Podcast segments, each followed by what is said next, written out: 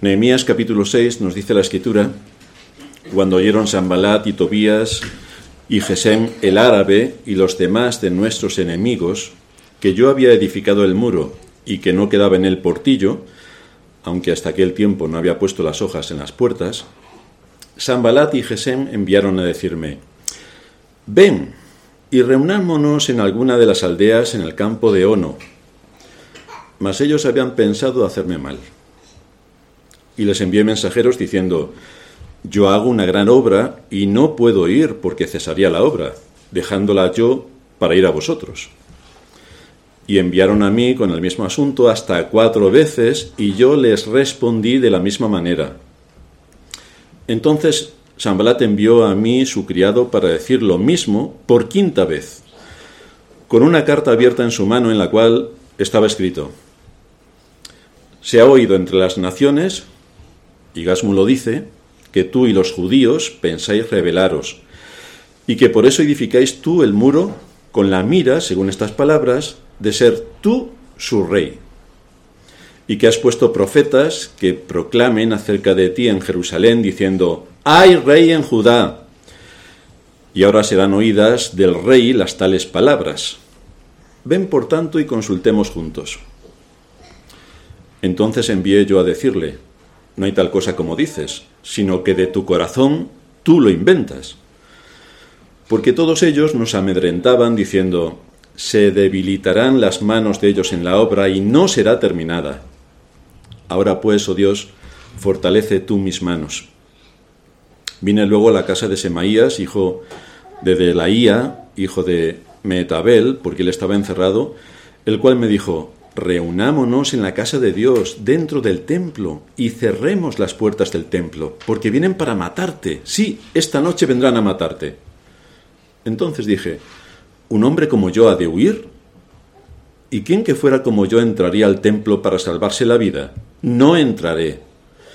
Y entendí que Dios no lo había enviado, sino que hablaba aquella profecía contra mí porque Tobías y Sambalat lo habían sobornado, porque fue sobornado para hacerme temer así y que pecase y les sirviera de mal nombre con que fuera yo infamado. Acuérdate, Dios mío, de Tobías y de Sambalat conforme a estas cosas que hicieron, también acuérdate de Noadías, profetisa, y de los otros profetas que procuraban infundirme miedo.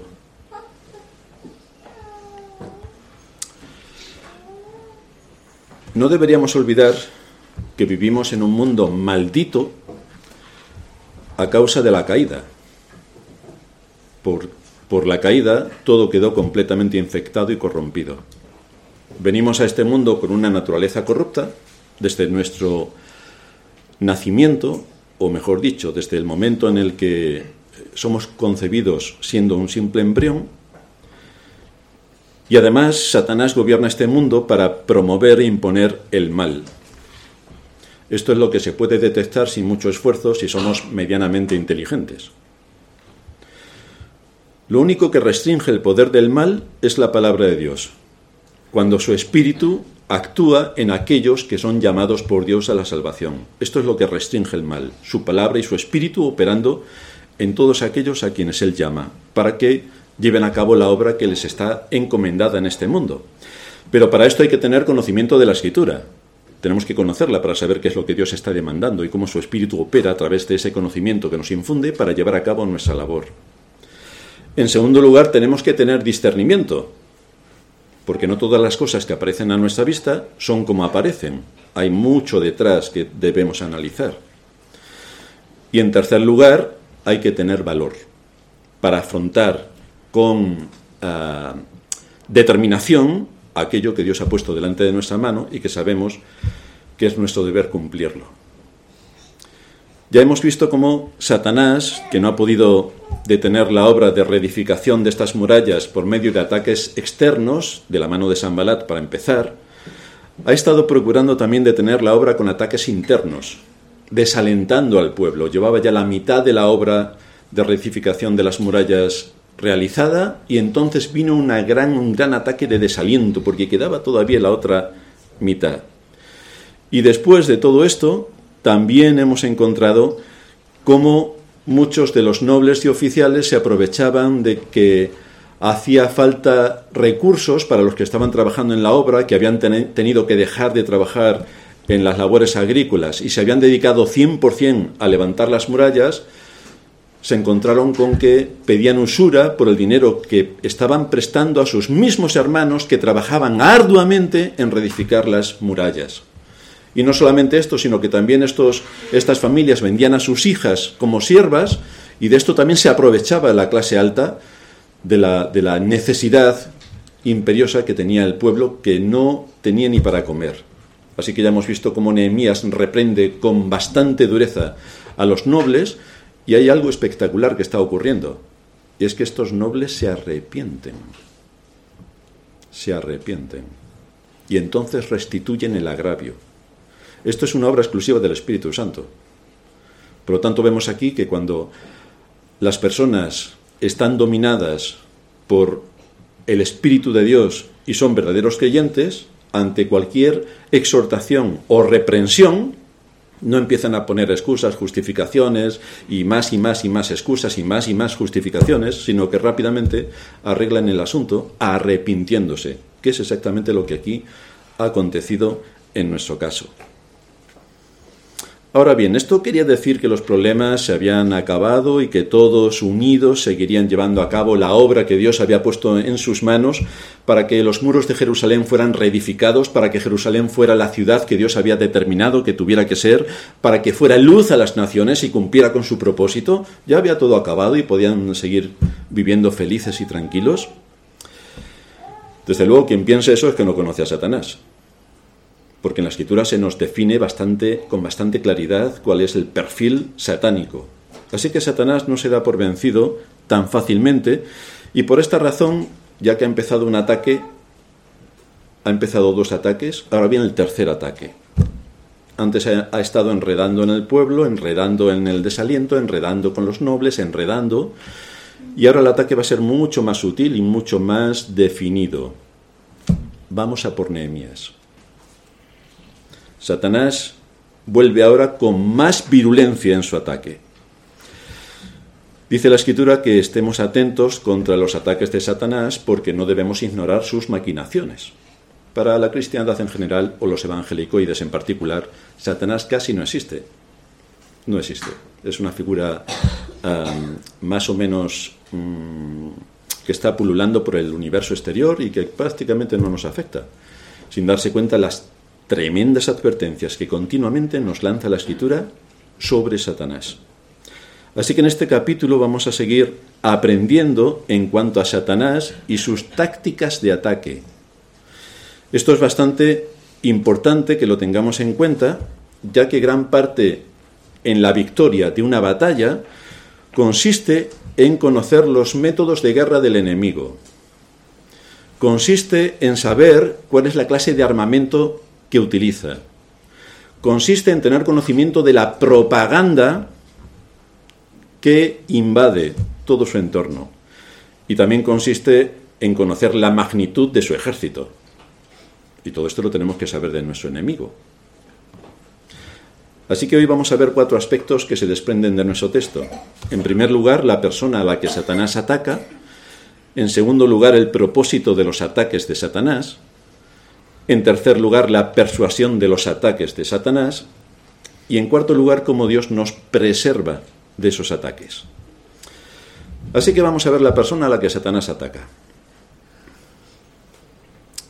Sin conseguir sus metas en todo lo que ha supuesto anteriormente los ataques, como ya he dicho, Satanás lanza un tercer ataque, pero ahora de forma muy definida contra un hombre, muy concreta contra un hombre, Nehemías. Su fin en toda esta estrategia era distraerlo, desanimarlo y destruir su reputación. Porque haciendo esto, acaba con su liderazgo y se acabó la obra. Aquí hemos terminado, punto final. Simplemente con atacar a Nehemías, punto final. Nehemías había logrado grandes éxitos para la extensión del reino de Dios en este mundo para devolverle a la ciudad el papel que Dios le había asignado de ser luz a las naciones. Pero Satanás sabía también que si destruía a Nehemías, toda aquella obra se detendría. Se acabó la luz. Se acabó la luz. De ahí que los ataques ahora son personales y con el objetivo de romper la firmeza, la valentía y la reputación de este hombre. Nos dice la escritura, hiere al pastor, hiere al pastor y serán dispersas las ovejas. Así que está claro cuál es el objetivo. Está clarísimo. Sabiendo esto, Satanás inicia su ataque contra Nehemías. Pero esto no es aislado. Aún hoy, esta sigue siendo la estrategia del diablo en medio de la iglesia. Esta es su estrategia.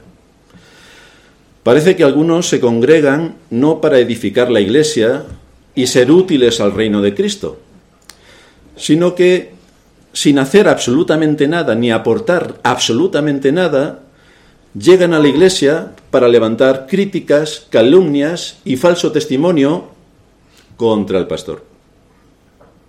Esta es la estrategia satánica. Su objetivo, por lo tanto, se centra en atacar al pastor y denigrar su reputación. La pregunta que nos hacemos es, ¿no se dan cuenta de que están siendo instrumentos en las manos de Satanás para llevar a cabo su plan diabólico? ¿No se dan cuenta? O sea, ¿no se dan cuenta que no están trabajando en nada y que lo único que hacen es criticar y levantar calumnias? Porque estas son las dos cosas que les definen. No hacen nada en la iglesia, pero sí levantan calumnias. Es que no son conscientes del uso que Satanás está haciendo de ellos para impedir el avance del reino de Cristo? ¿No son conscientes? Para impedir el avance del reino de Cristo, que no estamos hablando aquí de que nos congregamos unos cuantos amiguetes que queremos hacer una excursión al Himalaya, no. Estamos hablando del reino de Cristo en la tierra. Se imaginan cosas, como ahora veremos que ocurre con estos ataques contra Nehemías y las riegan a todos los que las quieran oír. De manera que en vez de edificar y sumarse para edificar, lo único que hacen es destruir. Este es su único papel. Aquí observamos una acusación fruto de la imaginación de los enemigos de la causa de que Israel, Jerusalén en este caso, tuviera el papel que Dios le había asignado. Y nos encontramos a estas personas diciendo, se ha oído entre las naciones, y Gasmu lo dice, que tú y los judíos pensáis rebelaros y que por eso edificáis tú el muro con la mira, según estas palabras, de ser tú su rey. O sea que le está acusando de rebelión contra Artajerjes. Esta era la acusación. Rebelión contra el rey Artajerjes, que tanto había hecho por él, que le dio todos los recursos y el tiempo que necesitara para llevar a cabo la obra en Jerusalén y edificar sus murallas. Y resulta que a su benefactor, estos hombres le están acusando de rebelarse contra su benefactor. Están levantando una calumnia y falso testimonio, de rebelarse contra su benefactor. Y esto es lo que se estaba publicando a todo el que quería oír. Esto es lo que se estaba publicando. Y hoy también vemos cómo hay algo que los pastores nunca deben olvidar y es que ellos son el objetivo especial del odio y de la furia de Satanás. Esta es la triste realidad que también nos encontramos. Al contrario de los que piensan muchos de los que se congregan, para Satanás los ministros del Evangelio no están en la iglesia de adorno. Para muchos de los que se congregan sí, el pastor es un adorno. Para Satanás no, no es un adorno. Él reserva sus más potentes ataques para los pastores. A Satanás no le importa lo cerca que estén del Señor los ministros del Evangelio. No le da ningún miedo que tengan el temor de Dios en su corazón. No le da ningún miedo. Hay personas que piensan que porque el pastor está muy metido en las escrituras y estudiando las escrituras todos los días y preparando la palabra de Dios casi todos los días para que cuando llegue el domingo todo el mundo tenga su alimento, muchos piensan que como el pastor está muy entregado a toda esta labor, pues está muy lejos de los dardos de Satanás, porque tiene mucho conocimiento y sabe cómo defenderse del maligno. Así que por alguna razón piensan que el diablo les exime de sus ataques. Sin embargo, es precisamente lo contrario. Es como el capitán que tiene que ir bien armado a la batalla y se pone en primera fila. ¿Contra quién creéis que el enemigo va a disparar primero? ¿Contra el que está en la retaguardia limpiando las botas? ¿A ese se va a preocupar de dispararle? ¿O le va a disparar al capitán porque sabe que disparando al capitán y matando al capitán ha vencido ya en la batalla? Pues esto es lo que nos encontramos. Esto es lo que nos encontramos. El capitán es el primero que recibe los disparos del enemigo. Y es a quien el enemigo, va a atacar con más furia, porque si derriba al capitán, la batalla está vencida. Y esto pasa con los pastores. Los pastores viven bajo grandes presiones que vienen desde diversos ángulos, como Nehemías. Está dirigiendo, por lo tanto, es objeto de crítica de todo lo que haga. Si hace porque hace, si no hace porque no hace, si dice porque dice y si no dice peor. Da igual lo que haga o lo que diga, si hay un espíritu malicioso para, eh, criticar, cuestionar o llevar a cabo cualquier acción, pues si hay ese espíritu malicioso, da igual lo que haga el pastor. Está muerto. Y esto es lo que aquí ocurre también con Nehemías. Es así como actúa el diablo a través de algunos para llevar a cabo sus propósitos destructivos, porque su principal objetivo es destruir la obra. Es que no siga la obra avanzando, es que no se reedifiquen las murallas, es que acabemos todos en la calle, si es posible en el infierno. Este es su objetivo. Ahora bien, estos ataques no van dirigidos contra toda clase de pastores. No, el diablo no se preocupa tanto por aquellos pastores que lo dejan tranquilo. No se preocupa por aquellos que su doctrina no solo es nula, sino contraria a las enseñanzas bíblicas. ¿Para qué se va a preocupar si cuando no rindes culto a Dios estás rindiendo culto a Satanás? Ya le están rindiendo culto con la adoración falsa. ¿De qué se va a preocupar?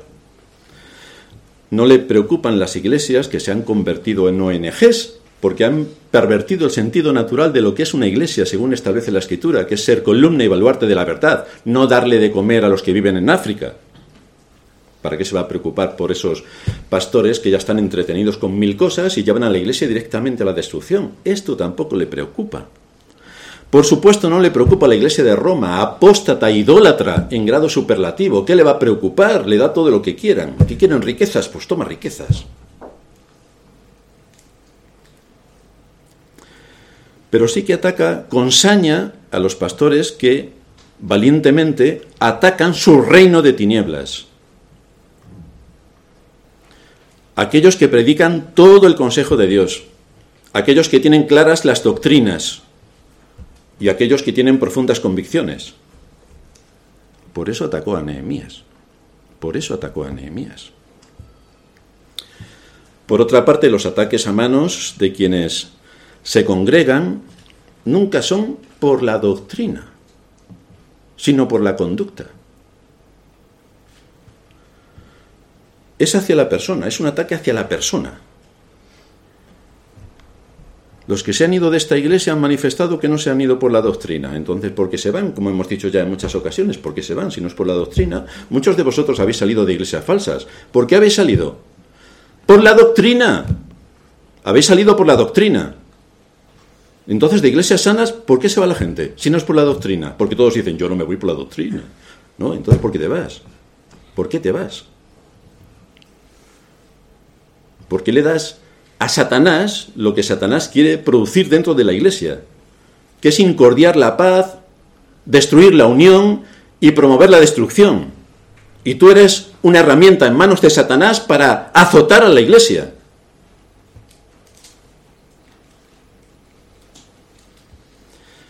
Desde luego los que se han ido de aquí, o de iglesias hermanas, que también hay para aburrir, se han ido porque no les gusta el pastor. Una pena que no vivieran en tiempos de Pablo, porque a muchos de ellos tampoco le gustaba Pablo. O Pedro, que era bastante firme cuando determinaba algunas cosas. Y menos mal que no vivieron en tiempos de Señor, porque se hubieran aventurado que el Señor les dijera que eran sepulcros blanqueados, que por fuera estaba todo bonito y blanco y por dentro era un nido de corrupción y de putrefacción. Pero aquí queremos el pastor de la carta.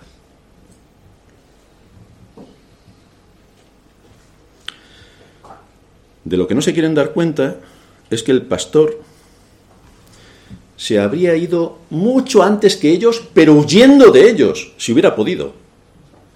Por amor a las verdaderas ovejas, el pastor se mantiene en su posición, pero si fuera por las otras, el pastor hubiera salido corriendo al fin del mundo para perderlos de vista, y ha tenido que soportarlos con paciencia, para después recibir una patada en la espinilla o un bofetón, a pesar de todo. Esto sin contar las calumnias y los falsos testimonios, que también hay para aburrir.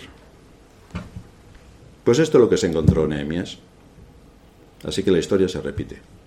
El problema es cuando alguien que se llama cristiano es usado por Satanás para cumplir los propósitos de Satanás e ir en contra del reino de Cristo a quien dice amar. Yo amo al reino de Cristo, me siento en una iglesia de Cristo, no hago absolutamente nada por Cristo, salvo destruir la iglesia. Vaya, menos mal que amas a Cristo, porque si lo odiaras no sabíamos qué podrías hacer. No sé, entrar aquí con una ametralladora o tirar una, una bomba atómica en medio de nosotros, no sé, no sé. En segundo lugar, vamos a ver el propósito de los ataques de Satanás. El propósito de sus ataques es bastante obvio. Detener la obra de reedificación de las murallas, por lo que implicaba en aquel tiempo y lo que significaba luz a las naciones, y Nehemías era el objetivo principal, como hemos dicho, de este ataque para detener la obra. Si acabamos con Nehemías, acabamos con la obra. Sin embargo, al contrario que a Job, sobre quien Satanás trajo toda clase de mal respecto a su cuerpo, perdió sus hijos, perdió sus bienes, perdió su salud, no perdió su mujer, curioso. En el caso de Nehemías, lo que más le interesaba a Satanás es acabar con él porque era lo que necesitaba para que la obra se acabara, para que no siguiera la restauración de las murallas, ni Jerusalén cobrase el propósito de Dios en cuanto a su responsabilidad en este mundo. Así que conseguiría, acabando con la reputación de Nehemías, llevando a cabo calumnias y falso testimonio, conseguiría detener la obra. Su propósito principal en todo lo que hace era ponerle obstáculos a la obra de Dios para que se detuviera definitivamente. Este era el propósito. Y estos ataques se, intensificaron porque ya faltaba poco, como nos dice el versículo primero, ya faltaba poco. Solamente terminaban, faltaba terminar las puertas, los portillos, pero ya estaba prácticamente acabada la obra. Así que Satanás, sabiendo que le queda poco, y esto es también lo que nos dice el libro de Apocalipsis, que Satanás desata toda su furia porque sabe que le queda poco tiempo.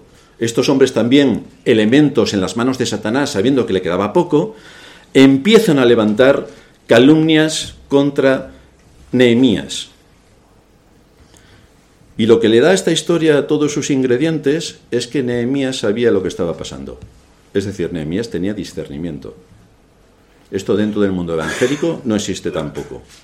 Pero si nos vamos a estudiar las escrituras y vemos a los hombres de Dios, vemos cómo tienen discernimiento. Nos dice el versículo 9 del capítulo 6, porque todos ellos nos amedrentaban diciendo, se debilitarán las manos de ellos en la obra y no será terminada.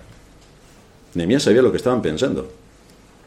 Sabían cuál era el propósito que había detrás de todo lo que aparentemente parecía bonito. Reunámonos, ven con nosotros, vamos a reunirnos, vamos a ver qué podemos hacer con todo esto que está ocurriendo. Ay, qué, qué amables que son nuestros enemigos. Vaya, qué amables que son. Esto es lo que más le interesa a Satanás. Impedir la obra de Dios en nosotros y por medio de nosotros. ¿Cómo se lleva a cabo la obra de Dios en nosotros? Después de que nos ha salvado, ¿cuáles son nuestras responsabilidades? Y luego Dios nos pone en un contexto de iglesia, en el que tenemos que avanzar y cumplir con el propósito de la iglesia en este mundo, todos juntos, que somos iglesia. Quiere que dejemos de apoyarnos unos a otros. No, mira, el pastor se come a los niños crudos por la noche con cebolla. Si te, dicen, eso, lo de los niños crudos puede que ocurra, pero lo de cebolla no. Así que no lo creáis que no es cierto. No es cierto. Quiere que dejemos de apoyarnos unos a otros. Quiere crear situaciones de tensión para que no nos alentemos, nos animemos, nos consolemos, nos fortalezcamos todos juntos. Quiere destruir esto. Quiere que dejemos de estimularnos al amor y a las buenas obras y tenemos muchas cosas que hacer en este campo. Quiere que dejemos de orar. No, qué aburrido orar. Culto de oración, qué aburrido. Quiere que dejemos de leer las escrituras. Hoy no tengo tiempo. Vaya hombre, he podido ver el Barça Madrid, he podido ir a hacer no sé qué, he podido tener tiempo para todo, pero cuando llega la lectura de las escrituras, no tengo tiempo. Vaya, qué casualidad. Quiere que dejemos de adorarle tal y como Él establece en las escrituras. La adoración es vital, porque es donde el alma se alimenta y donde rendimos el culto al Dios creador, al Dios legislador y al Dios redentor, juntos, como pueblo de Dios, alabando su nombre y reuniéndonos para este propósito. Quiere que dejemos de alimentarnos de la palabra, a fin de que no crezcamos en la fe y para esto a ver qué entretenimientos puede buscar, qué situaciones críticas de tensión puede buscar, para que cuando vengamos aquí, si uno a uno a uno a uno le ha dicho que el pastor se come a los niños crudos con cebolla, digamos, ah, yo no quiero, no quiero escuchar nada de este pastor. Y entonces los oídos se cierran, porque ya tienes muchas acusaciones contra el pastor. El asunto es que todas son mentira. Pero ahora, ¿cómo desmontas todo lo que la propaganda ha hecho a, base de que Satanás haya inoculado el odio, la rencilla, la sospecha en los corazones de muchos? Ahora, cuando se empieza a predicar la palabra de Dios, los que han sido inoculados por el veneno, por el veneno ¿cómo van a escuchar? No escuchan, se cierran los oídos. El arma del que se sirve Satanás para todo esto es el chisme, la mentira, la calumnia y el falso testimonio. Cuando el chisme entra en una iglesia y algunos le dan cabida, entonces empezamos a tener un cáncer. Y el cáncer o lo quitas o te mata. No hay otra opción. O llegas a tiempo y los tirpas, o si lo dejas tranquilamente, acaba contigo. Y eso es lo que no queremos que pase en la iglesia. Dice el libro de Levítico capítulo 19, versículo 16, no andarás chismeando entre tu pueblo. Vaya. No atentarás contra la vida de tu prójimo, que es acabar con su reputación en la explicación que nos da el Señor en Mateo 5. Si no vas a matar a tu prójimo, o sea que si preservarás la vida de tu prójimo, tienes que preservar su reputación. Pero no puedes atentar contra su, reputación chismeando. ¿Qué es el chisme? Porque claro, empezamos aquí ¿y qué es esto? ¿Y qué es lo otro? ¿Y, qué no y nadie sabe de lo que estamos hablando. Pero si nos vamos al diccionario, que es lo mejor que se puede hacer, el chisme es esparcir comentarios negativos contra una persona sin verificar si eso es cierto. Cuando además resulta que es falso. Eso es el chisme. Eso es el chisme es lo que estaban haciendo con Nehemías. ¿Esto puede ser algo trivial a lo que no se le dé importancia? Bueno, esto no tiene importancia. Pero es que esto es un cáncer. ¿Cómo que no tiene importancia el cáncer? Resulta que este fue uno de los pecados de Israel que el Señor identificó y el Señor castigó con severidad. Por ejemplo, si nos vamos a Jeremías capítulo 6, versículo 28, dice el Señor del pueblo de Israel, todos ellos son rebeldes, porfiados, andan chismeando, son bronce y hierro. Todos ellos son corruptores. Así que está definiendo bien este pecado. Y por este pecado el Señor les castigó severamente. Este pecado va de la mano de otros muchos, pero aquí se muestra uno de los pecados que acarrea es la rebelión. Es la rebelión, porque si tú estás chismeando con unos y con otros, en cuanto forméis un grupo lo bastante descontento en cuanto a las cosas que os habéis imaginado contra el pastor, pues ya tenemos una rebelión. De esto es lo que está hablando aquí la escritura. Exactamente de esto. Entonces nos encontramos con una rebelión, nos encontramos con un atentado contra la autoridad. Se crean este grupo se cree sabio en su propia opinión, porque en su opinión esa es la razón por la que les debe llevar a la rebelión. Pero el Señor dice aquí que están hechos de una aleación defectuosa. Hierro y bronce no sirven para nada. Y además son corruptores. Es decir, van con un propósito de corromper allí donde están. No hay edificación. No hay unirse para crecer. No hay un unirse para edificar. No es buscar la paz y la unidad. No, no. Satanás quiere que la iglesia cese de hacer la obra que le ha sido encomendada por Cristo, que cese de ser columna y baluarte de la verdad, de predicar todo el consejo de Dios, de ser fuerte y valiente en medio de las batallas que en este mundo nos tocan. Y por lo tanto, ¿qué es lo que hace para acabar con la iglesia? Ya que con la doctrina no puede acabar porque está bastante clara, pues vamos a acabar con el pastor. Vamos a acabar con Nehemías. Su principal propósito es que en las iglesias no se predique el Evangelio. No. Sino que las modas del mundo se introduzcan y que esto afecte a la adoración, porque la adoración es el, eh, es la manifestación más profunda de nuestras convicciones. Según adoramos, así es lo que creemos. Si esto tuviera, estuviera lleno de, de, virgencitas, pues ya es una imagen bastante clara de lo que creemos. Pero las paredes están desnudas. Venimos a adorar a Dios, que es espíritu. Y los que adoran a Dios, en espíritu y en verdad, es necesario que le adoren. Por eso nuestras paredes están desnudas. Dios es espíritu, no lo vemos. No sabemos cómo es su forma. Pero sí se nos invita a adorarle en espíritu, conectando con el Espíritu de Dios para que a nuestro espíritu le dé la luz que necesita para comprender su palabra. También nos encontramos que Dios requiere de nosotros que seamos verdaderos adoradores, que busquemos la extensión del reino de Cristo en este mundo, que no vengamos a la iglesia para satisfacer nuestra autoestima y que digamos, ¡ay, qué bien he salido hoy de la iglesia! ¡Qué contento estoy! ¡Que he hecho gimnasia y todo! Y encima todo lo que ha salido a través de los sermones ha sido para elevar mi autoestima. Soy el mejor del mundo. Cuando resulta que la, la, escritura te dice que eres lo peor de lo peor. Eres un, un gusano a tu lado, es un rey.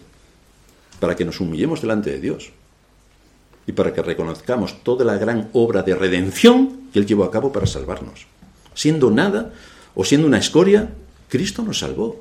Pero esto es la grandeza de Cristo, para nosotros. Esto es lo que hay que acabar con todo esto. Que la adoración sea profana, que salgamos con el espíritu de autoestima súper autoestimado y que nos dediquemos a otra cosa que quede fuera del rango que las escrituras marcan para la adoración a Dios y para recibir su palabra. Cuando Satanás tiene una iglesia así que se dedica a otras cosas, ya ha cumplido su objetivo, lo ha cumplido. Para la gente que está allí, aquello es una iglesia.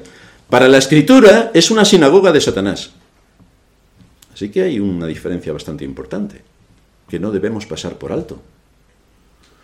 Por esto la responsabilidad que tienen los pastores es de una importancia extraordinaria, porque ellos han de velar por la iglesia, a pesar de los ataques, de las puñaladas, de las bofetadas y de todo lo que venga. Tienen que velar por la iglesia, por las almas que Dios les ha dado.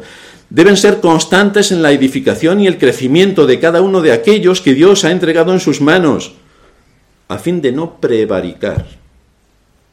Es decir, hacer el mal a sabiendas, porque la escritura te enseña el camino, tú no puedes irte por otro camino. No puedes dar a la gente lo que la gente quiere hacer o quiere creer. Esto es marketing del mundo. Tú quieres un coche con cuatro ruedas, eh, dinámico, automático, que lleve no sé qué, toma, todo lo que tú quieres te lo doy. Pero la iglesia no es así, la palabra de Dios no es así. Eres tú quien te debes adaptar a la palabra, no la palabra a ti. Esto es la conversión. Los pastores son los responsables de que cada miembro levante y asegure las murallas de su corazón, aunque muchos no quieran ni escuchar al pastor. Ya se la levantan ellos solos, que no es ninguna muralla. Pero si quieren hacer creer que ellos mismos, por sí mismos, sin ayuda del pastor, si pueden escupirle al pastor y si pueden poner una muralla para que el pastor no les hable, mejor pero van en contra de toda la enseñanza de la escritura, ellos verán. Lo que nos muestra la escritura es que el pastor tiene que asegurar las murallas del corazón de cada creyente para que Dios sea honrado en ese nuevo templo en el que el Espíritu Santo mora. Y que juntos, los unos con los otros, edifiquemos las murallas de nuestra iglesia para defendernos de todos los ataques del mundo en el que vivimos, con todas las sectas e ideologías diabólicas que nos envuelven. Contra eso tenemos que luchar. En tercer lugar, la persuasión de los ataques de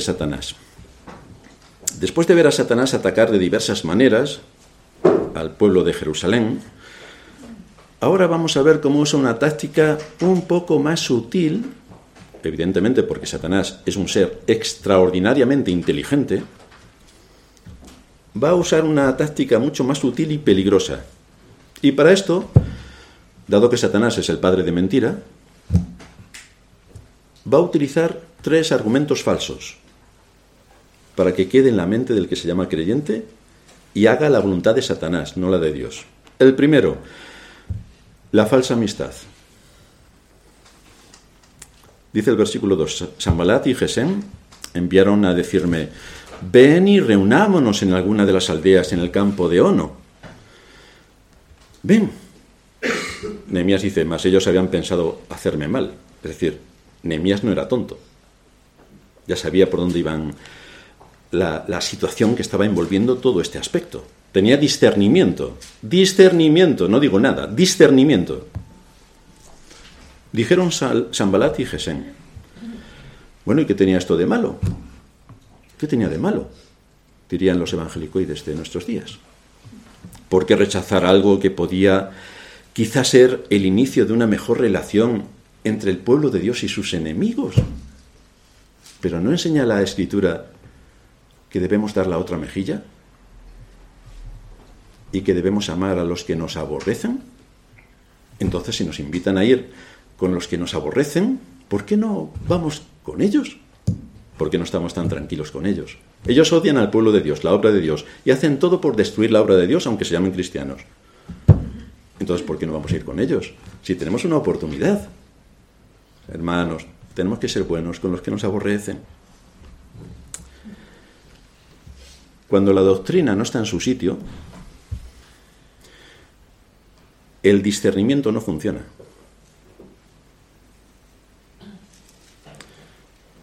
Y lo que sí funciona es el buenismo. Y resulta que quien actúan bajo estas prácticas no saben que están hablando o siendo guiados por Satanás para cumplir sus fines. Satanás, el padre de la mentira. Pues como no tengas discernimiento, te engaña. Y esto es lo que aquí aparece. Aunque a Nehemías no lo engañaron, porque tuvo discernimiento. Si analizamos qué era aquello de lo que querían hablar, veremos que Nehemías hizo bastante bien en rechazar la propuesta. Fijaos a partir del versículo 2. Sambalat y Gesen enviaron a decirme, ven y reunámonos en alguna de las aldeas en el campo de Ono. Mas ellos habían pensado en hacerme mal y les envié mensajeros diciendo, yo tengo una gran obra y no puedo ir porque cesaría la obra, dejándola yo para ir a vosotros. Y enviaron a mí con el mismo asunto hasta cuatro veces y yo les respondí de la misma manera. No será por insistencia. ¿Qué queremos tú bien? Queremos que te reúnas con nosotros. Ven con nosotros. Si al final todos queremos edificar las murallas, como todo el mundo sabe. Claro, claro. Sambalat. Pero si nos vamos un poco más atrás, en el capítulo 4, leemos quién era Sambalat. Es decir, no podemos ignorar las maquinaciones de Satanás, no podemos ignorarlas. Vamos a ver quién era Sambalat, que ya lo hemos dicho en sermones anteriores. Capítulo 4. Cuando oyó Sambalat que nosotros edificábamos el muro, se enojó y se enfureció en gran manera e hizo escarnio de los judíos y habló delante de sus hermanos y del ejército de Samaria y dijo, ¿qué hacen estos débiles judíos? ¿Se les permitirá volver a ofrecer sus sacrificios? ¿Acabarán en un día? ¿Resucitarán de los montones del polvo las piedras que fueron quemadas? Ay, Sambalat. A lo mejor es que ha cambiado de opinión. Y ya no habla así de nosotros. A lo mejor ha cambiado de opinión y ya se ha vuelto buena persona. Claro, Satanás se vuelve buena persona en cuando nosotros hagamos así. Satanás dice, anda, qué equivocado que estaba yo. Vaya, voy a volver por el buen camino. Desde luego hay que ser iluso e ingenuo para creerse todas estas tretas, pero en el mundo evangélico se las creen. Ellos dirían, digo los evangelicoides, que por causa de dar buen testimonio, por causa de dar buen testimonio, habría que ir con Sambalat a ver qué quería decir Sambalat, porque parecía que había cambiado su actitud. Eso para dar buen testimonio podemos violar los principios para dar buen testimonio. Esta es la excusa evangelicoida dar la otra mejilla, como he dicho antes, amar a nuestros enemigos, bla, bla, bla, bla, todo esto. Es decir, discernimiento cero. Identificación del mal, cero. Combatir el mal, cero. Convicciones profundas, cero. Doctrina, cero. Pero ¿y lo buenos que somos? Por eso la iglesia de hoy se cree cualquier cuento que le cuenten, por muy estrambótico que sea y falto de sentido bíblico y lógico. Como digan que miren los extraterrestres, pero a la iglesia evangélica seguir a los extraterrestres, porque eso es una idea, una imagen, o vete a saber qué señal de que el Señor está pronto para venir, y por eso nos envía a los extraterrestres. Y si no, ya veréis cómo ocurre así. Pero aquí se creen todos los cuentos que les cuentan. No hay un proceso de pensamiento crítico para identificar el mal, porque su base no son las escrituras, son la ignorancia y el buenismo. Ya está. Hay que ser buenos. Pues seamos buenos por encima de la ley. Seamos buenos. Tú vete a Hacienda y di que eres bueno por encima de su ley y verás dónde acabas. Di que tu dinero, en vez de pagárselo a Hacienda, tus impuestos, en vez de dárselo a Hacienda, lo vas a enviar al tercer mundo. Y verás tú lo que Hacienda te dice. Que vas a acabar en la cárcel mañana. Aparte de que te vas a expropiar todo lo que tengas para pagar tus deudas. Pero la gente cree que con la iglesia y con la escritura y con todo lo que tiene que ver con lo que Dios enseña en su palabra, esto les exime de todo, cuando es lo contrario. Este ataque del mal contra y a favor del mal y en contra de la iglesia es lo habitual. Desde la iglesia alguien puede estar levantando calumnias contra el pastor y algunos hermanos con buen corazón, pero muy ingenuos, le dan oído a ese pecado de injurias y calumnias. Y no lo cortan de raíz, ni reprenden al calumniador, sino que más aún se van de amiguitos con el calumniador y el que ha levantado falso testimonio. Y siguen de amiguitos. Al pastor ni agua, pero al delincuente, amigos como siempre. Hombre, vámonos de vacaciones juntos. ¿Dónde vamos a cenar hoy? Ahora al pastor ni se le dirige la palabra, claro. Pero al delincuente, puertas abiertas. ¿Pero esto es normal? ¿Esto es normal? Este pecado es muy grave porque atenta contra el noveno mandamiento e indica una falta de sujeción a la autoridad que Dios ha puesto en la Iglesia, así como una ausencia absoluta del temor de Dios en el corazón, que conlleva el atacar por acción o por omisión a un siervo de Dios y a su reino, y además que sitúa a esta persona al mismo nivel que Sambalat. Es decir, esa persona da todos los síntomas de que no forma parte del pueblo de Dios por la conducta que evidencia.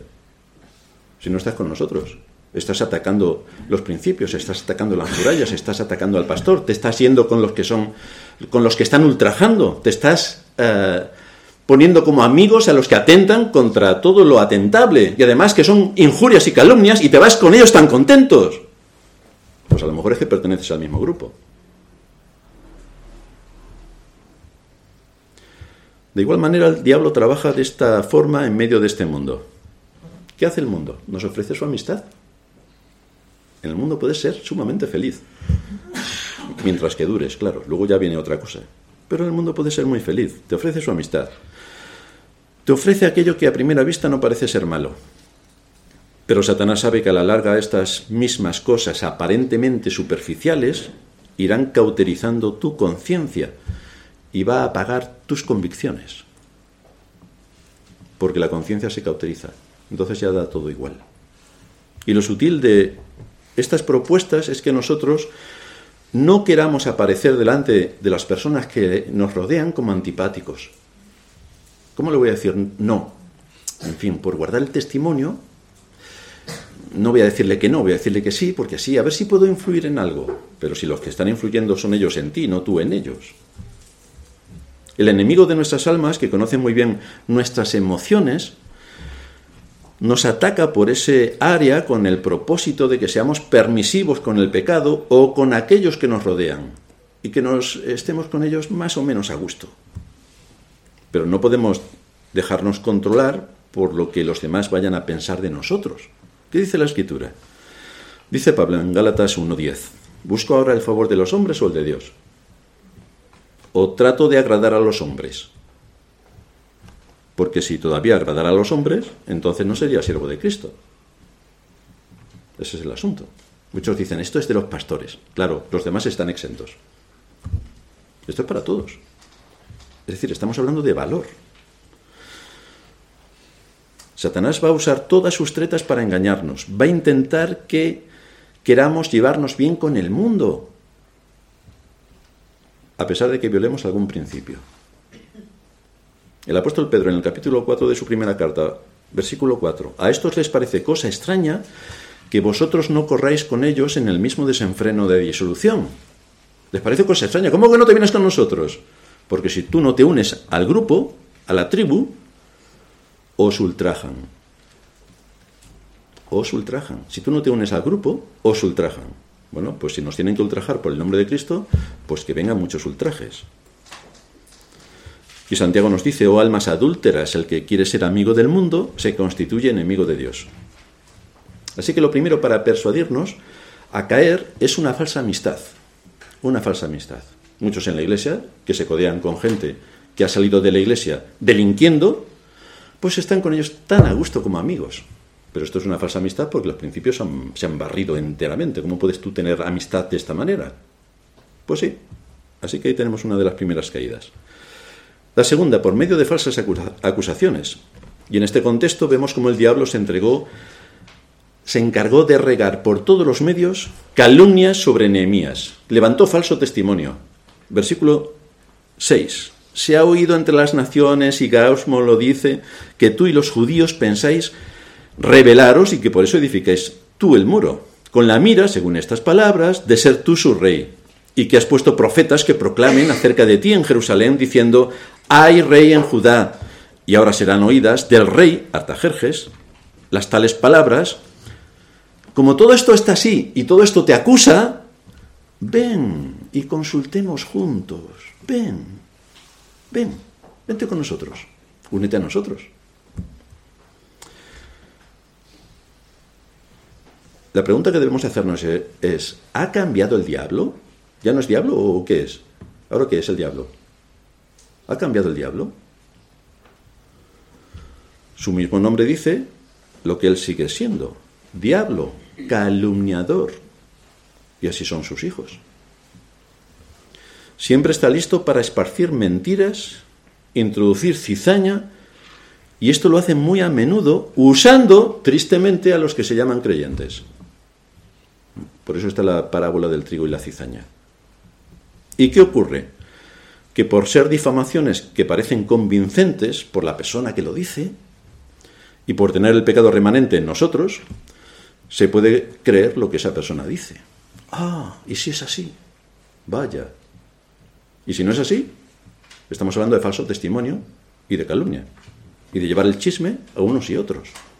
Y entonces provocar una rebelión. Y generar en medio de la iglesia, en vez de que haya un espíritu de armonía, de paz y de unidad, generar todo lo contrario. Gracias. Pero repito, esto lo hace siempre, siempre, siempre quien no trabaja en absoluto en la iglesia y solamente viene a criticar, a chismear y a levantar calumnias. El que trabaja no lo hace porque estando al lado de otro que está trabajando, cualquier apreciación que pueda hacer, se va corrigiendo y vamos trabajando juntos en ver cómo edificar mejor las murallas de la iglesia para ser columna y baluarte de la verdad en este mundo. Entonces, todos los que están trabajando están unidos. Ahora, el que no está unido es el que no trabaja. Solamente critica, se sienta a criticar. Esto lo podéis hacer así, esto de otra manera, esto porque es así, esto porque es así, esto porque se predica, por qué se encienden las luces, por qué, por qué, por qué, por qué. ¿Y cuándo vas a trabajar? ¿Por qué? ¿Por qué no empiezas a trabajar?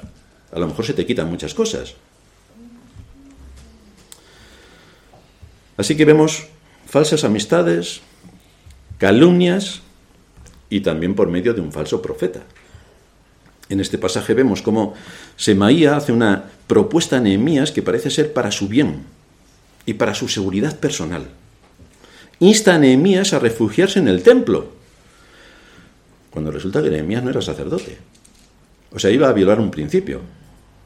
Pero este hombre le insta a que se refugie en el templo para defender su vida. ¿Pero su vida de qué? Si es todo calumnias que estaban levantando, injurias contra él, para hacerle pensar a él mismo también que estaba siendo perseguido a muerte.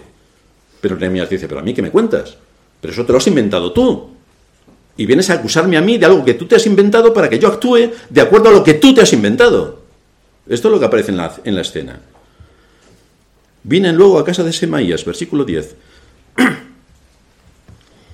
Porque él estaba encerrado, el cual me dijo, reunámonos en la casa de Dios, dentro del templo, y cerremos las puertas del templo, porque vienen para matarte. Sí, esta noche vienen para matarte. Entonces dice eh, Nehemías, pero un hombre como yo ha de huir, pero si he dejado mi puesto en el palacio, me he enfrentado a mil batallas, y ahora por vuestras calumnias yo voy a huir. ¿Y quién que fuera como yo entraría al templo para salvarse la vida? No entraré. Vaya, este hombre tenía valor y coraje y determinación. No tiene amor. Vaya, no tiene amor, pobrecito, no muestra sensibilidad, no es buenista. Mm, seguro que le podemos atacar por ahí, a que no tiene amor. Y entendí que Dios no lo había enviado, sino que habitaba aquella profecía, hablaba aquella profecía contra mí, porque Tobías y Sambalat lo habían sobornado, porque fue sobornado para hacerme temer así y que pecase y les sirviera de mal nombre con que fuera yo infamado. Es decir, todo era una confabulación para acabar con su reputación y acabar con la obra que estaba realizando. Si Nehemías hubiera sido un cobarde, si no hubiera tenido discernimiento, si no hubiera tenido claras sus convicciones, la reputación de Nehemías hubiera sido destruida y la obra paralizada. Pero no ocurrió así. El valor. ¿Por qué debía ceder Nehemías al templo si no era sacerdote? Pues aquí encontramos una vez más cómo el evangélico medio no tiene una noción clara de los principios. Pero como todo es del amor y la fe está pululando por el espacio sideral sin saber exactamente lo que es, pues todo se admite, con el titulito de amor. Así que los principios desaparecen, se impone la cultura.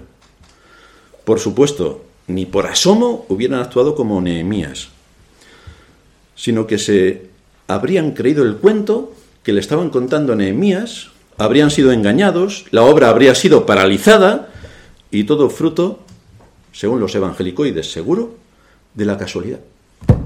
Y aquí nos quedamos, aquí cerramos la historia. Es la casualidad, es por el amor que demostró que ha sufrido esto. No, no es por el amor, sería por ser un insensato. Pero este hombre actuó con discernimiento y puso las cosas en su sitio. Aquí vemos a un hombre con valor, con convicciones profundas y con discernimiento. Aquí vemos una vez más que por encima de lo que digan los hombres está el principio bíblico. Y como Pablo decía, aun si viniera un ángel del cielo hablando otro mensaje distinto, sea anatema. Que la palabra de Dios está clara, si uno la quiere entender. Si la quieres retorcer, eso es otra historia. Pero entonces te conviertes en arma de Satanás. ¿Qué nos demuestra Nehemías con su conducta? Que era un hombre con gran discernimiento y con mucho valor. No se dejó llevar por el primero que le habló en nombre de Dios, porque sabía que muchos espíritus engañadores hay sobre la tierra. Así que no se creyó el cuento.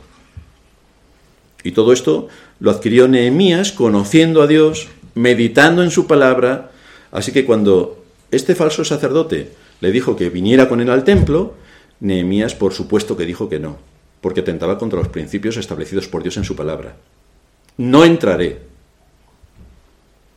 Y esto nos lleva a nuestro cuarto y último punto. ¿Cómo Dios nos preserva de los ataques? ¿Cómo pudo Nehemías permanecer firme ante los ataques de Satanás? ¿Cómo pudo salir ileso de toda aquella agresión diabólica? En primer lugar, por medio de la oración. Nehemías era un hombre de oración y un hombre que andaba bajo el temor de Dios y actuaba con firmeza y compromiso. Compromiso, algo que también en la cristiandad le queda un poco lejos. Compromiso. Nehemías clamaba a Dios desde lo profundo de su corazón por la situación en la que se encontraba. Versículo 9. Ahora pues Dios, fortalece tú mis manos Fijaos que está orando en medio de una situación muy adversa y no se va, bueno, esta noche cuando llegue a casa a las nueve de la noche a ver si tengo ganas y me pongo a orar. No, en ese mismo momento se puso a orar. Ahora, oh Dios, fortalece mis manos. En el versículo 14, acuérdate, Dios mío, de Tobías y de Sambalat conforme a las cosas que hicieron. También acuérdate de Noadías, profetisa, y de los otros profetas que procuraban infundirme miedo. Acuérdate para crujirlos. Los evangélicos de hoy dirían, a ver si se salvan. Pero ¿cómo se van a salvar si son enemigos de tu causa y están procurando el mal y el hundimiento de la iglesia? Habrá que atacarles.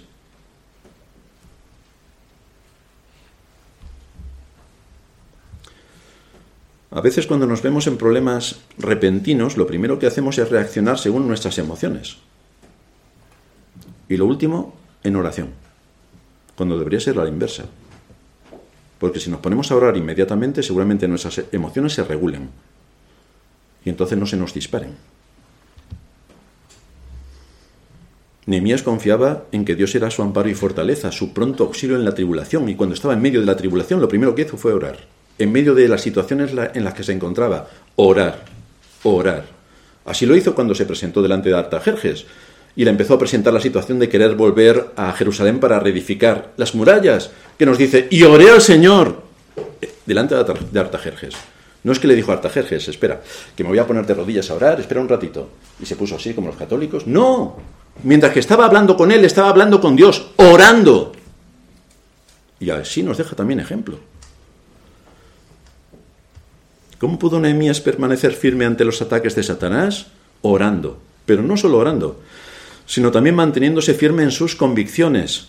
Nos dice el versículo 3, y les envié mensajeros diciendo, yo hago una gran obra, y no puedo ir porque cesaría la obra, dejándola yo para ir a vosotros. Estaba firme en sus convicciones. Esto es lo que tengo que hacer. Punto. Y no voy a ceder, porque esta es la misión que me ha traído aquí. Me vine de una posición alta en el reino para hacer esto. Y esto es exactamente lo que voy a hacer. Y nosotros también nos servimos al reino. No servimos a Cristo, nuestro Rey. No decimos que amamos a nuestro Rey. No decimos que Él es nuestro Señor y Salvador. Si es nuestro Señor, eso implica muchas cosas. Es que es nuestro amo, a quien le debemos obediencia. Él estaba decidido a no dejar de hacer la obra de Dios, pasara lo que pasara. La iba a hacer. De igual manera, nosotros tenemos que preguntarnos, ¿qué es lo primero en nuestra lista de prioridades para servir al reino de Cristo?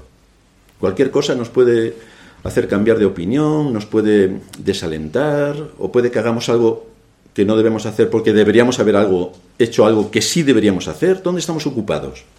¿Dónde?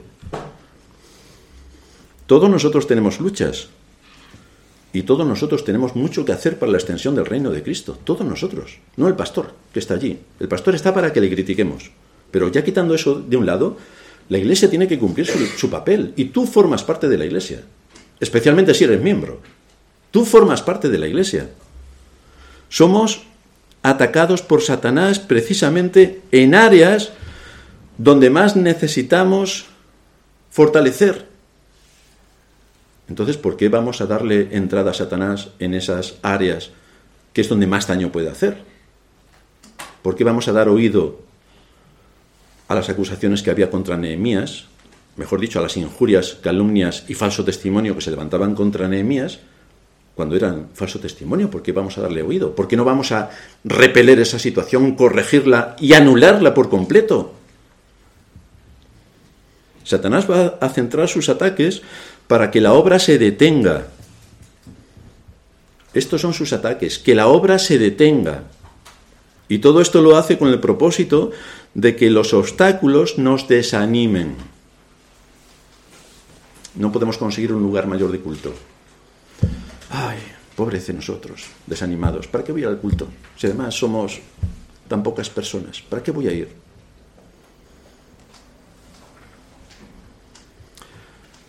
Lo hace de diversas maneras. En primer lugar, pone en nuestro corazón la supuesta eh, eh, felicidad de los impíos. Mira los impíos que dice el salmista. Sin tener a Dios en su corazón, obtienen todos sus, propósitos. La vida les va bien, todo les favorece.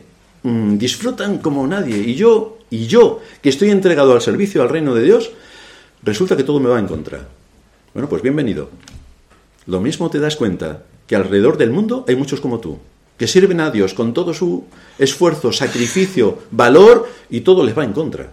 Pues bienvenido, es lo que acabamos de leer en la lectura de introducción, la primera carta de Pedro, capítulo 5. Leerlo luego otra vez en casa y veréis ahí de lo que está hablando Pedro, de que estos mismos sufrimientos ocurren en nuestros hermanos alrededor del mundo, que están igual que nosotros, en la batalla de cada día. Tenemos complicaciones con nuestras casas, con nuestros trabajos, con nuestros vecinos, con el colegio por la ideología sectaria y diabólica que están enseñando a nuestros hijos. Tenemos guerras por todos sitios. Lo que no esperamos es tener guerras en la iglesia. Pues sí, ahí la mayor. La estrategia de Satanás es desanimar al pueblo de Dios para que desista de construir los muros de conocimiento, los muros de compromiso, los muros de discernimiento y los muros de santidad que son vitales y esenciales para que el pueblo de Dios se desarrolle en este mundo. Son vitales. Por eso aquí en la historia de Nehemías vemos un ejemplo de la astucia y artimaña, artimaña de Satanás para llevar a cabo su plan diabólico. Detener la obra, detener la obra, detener la obra. ¿Cómo pudo Nehemías permanecer firme ante los ataques de Satanás. No solamente orando, no solamente manteniendo firmes sus convicciones, sino también actuando con discernimiento. Discernimiento. Versículo 2. Sambalat y Gesén enviaron a decirme, ven y reunámonos en alguna de las aldeas en el campo de Ono, mas ellos, dice Nehemías, habían pensado mal contra mí. Discernimiento. Versículo 9 porque todos ellos nos amedrentaron diciendo, se debilitarán las manos de ellos en la obra y no será terminada. Nehemías ya también lo sabía que es eso lo que estaban pensando y en base a lo cual estaban organizando su estrategia para derribarlo. Discernimiento. Versículo 13. Porque fue sobornado para hacerme temer así y que pecase y les tuviera y le sirviera de mal nombre con que fuera yo infamado. Nehemías sabía todas estas cosas, y no porque era divino, sino porque hombres y mujeres fieles se lo contaron. No se callaron como muertos, no permitieron que el pecado siguiera funcionando tranquilamente. Fueron leales a quien servían, servían al Dios de los cielos y al hombre que Dios había puesto en medio de ellos para liderarles. Por lo tanto, cuando hay cosas que están ocurriendo, lo menos que se puede esperar es que le cuentes al pastor lo que está pasando para que el pastor pueda tener las armas y la estrategia a fin de defender a la Iglesia, su unidad y su paz frente a los enemigos que continuamente nos combaten. Así que esto honra al pueblo de Dios cuando cumple con su cometido.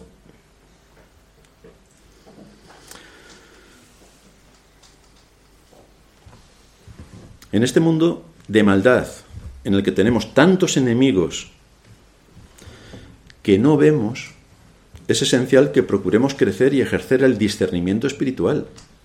Y esto es algo por lo que debemos orar, que el Señor nos dé discernimiento. Ahora el Señor nos da discernimiento metiéndonos en pruebas, porque así se nos agudiza el discernimiento. Esto no viene así, es en medio de la prueba el Señor nos da discernimiento, y viene otra, y viene otra, y viene otra. Cuando llevas 30 años de pruebas, ya verás tú cómo lo ves a la lejanía. Es decir, si aquí tuviéramos un pastor neófito, no se enteraría de nada de lo que está ocurriendo, pero resulta que no es el caso. Así que solamente con pestañear el pastor ya sabe bastantes cosas. Y entonces empieza a investigar y a indagar. Aparte de que por mi profesión también lo hago. Pero esto me da una, amplitud importante, pero no porque sea muy listo, es porque llevo 30 años. Entonces ya los cuentos no me los creo. Las buenas intenciones tampoco. El buenismo ni os cuento. Entonces lo que queremos es que todos trabajemos unidos para cumplir nuestro propósito en este mundo. Que es lo que estaba haciendo Nehemías. Finalmente, ¿cómo pudo Nehemías permanecer firme ante los ataques de Satanás? Versículo 11. Un hombre como yo ha de huir y quien que fuera como yo entraría al templo para salvarse la vida no entraré. Así que Nehemías también ejerció su valor. Valor, valor. Él sabía que era un siervo del Dios Todopoderoso, que había sido llamado para llevar a cabo una inmensa obra de reedificación de las murallas, huir bajo aquellas circunstancias habría sido negar al Dios que lo salvó. Por lo tanto, no iba a huir. No iba a huir de sus enemigos, no iba a huir. Esto nos lleva a deducir que los creyentes a veces deshonramos al Señor cuando le tenemos miedo a las maquinaciones de Satanás. Le tenemos más miedo a Satanás que a Dios, lo cual es bastante curioso. Perdemos de vista en ocasiones el propósito de Dios, el papel que tenemos en este mundo para desempeñar nuestra responsabilidad como hijos de Dios y aportar todos los recursos que estén al alcance de nuestras capacidades y de nuestro poder para apoyar el reino de Cristo en este mundo.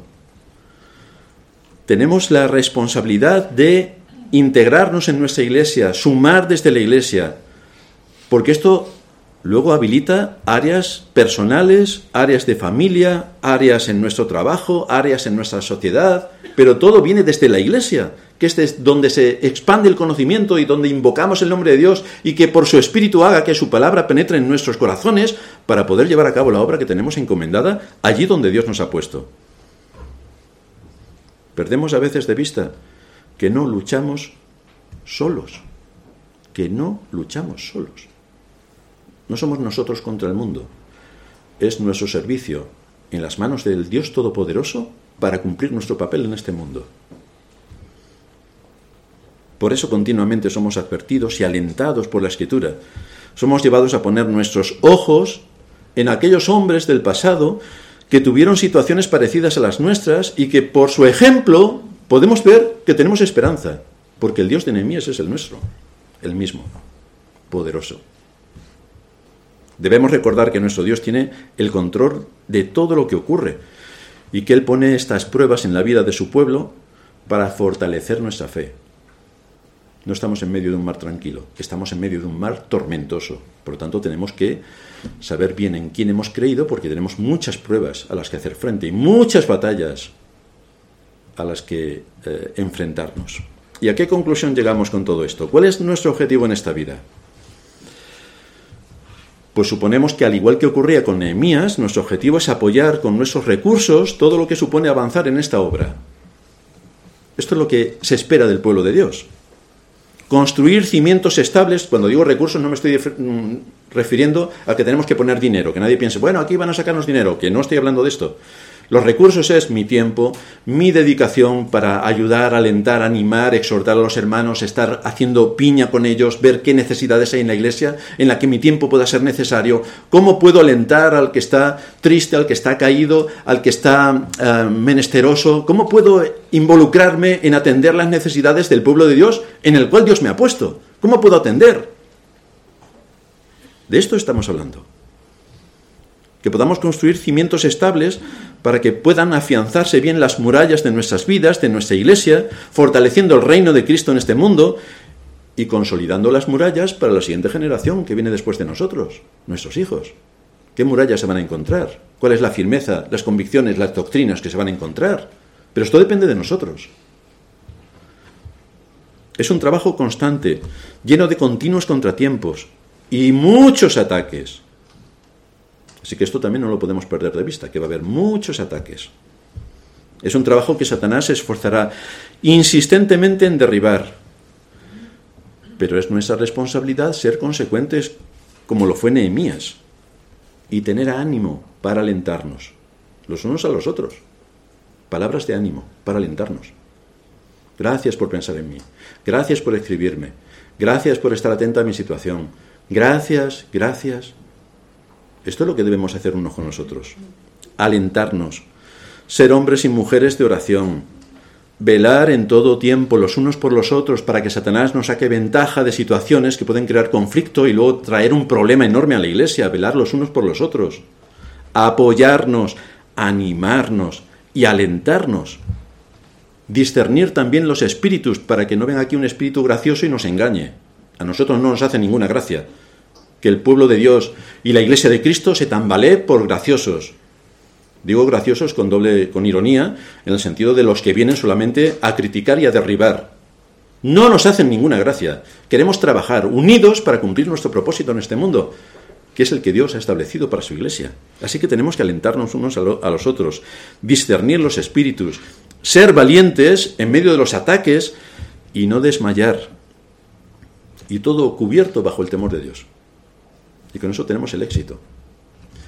Pero luchar en las batallas no nos va a quitar nadie, solo que tendremos a nuestra disposición la ayuda del Espíritu de Dios para seguir edificando las murallas. En medio de mucha dificultad, contamos con el Espíritu de Dios para edificar las murallas.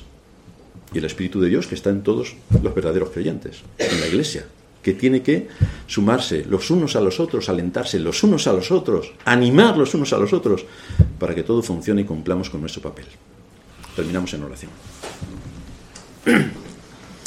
Padre nuestro que estás en los cielos, gracias te damos por darnos tu palabra y por ver aquí en el ejemplo de Nehemías la astucia de Satanás, las artimañas que despliega, cómo tiene un objetivo fijo en su mente que es acabar con tu reino, reducir a escombros tu iglesia, impedir el avance del Evangelio, trastocar absolutamente todo lo que tiene que ver con la unidad y la paz dentro y en medio de tu pueblo, y para eso Conociendo sus maquinaciones, suplicamos la ayuda de tu Espíritu y de tu palabra. Por medio de tu palabra somos instruidos, por medio de tu Espíritu se nos aplica la enseñanza para que podamos tener convicciones fuertes y profundas que no nos hagan tambalear de aquello que has puesto delante de nosotros. El ser, el, el ser, el servir a tu reino en medio de este mundo, el colaborar y estar inmersos en el contexto de tu iglesia para el propósito al que nos has llamado que no es otro sino contribuir a que en medio de tu pueblo haya paz y unidad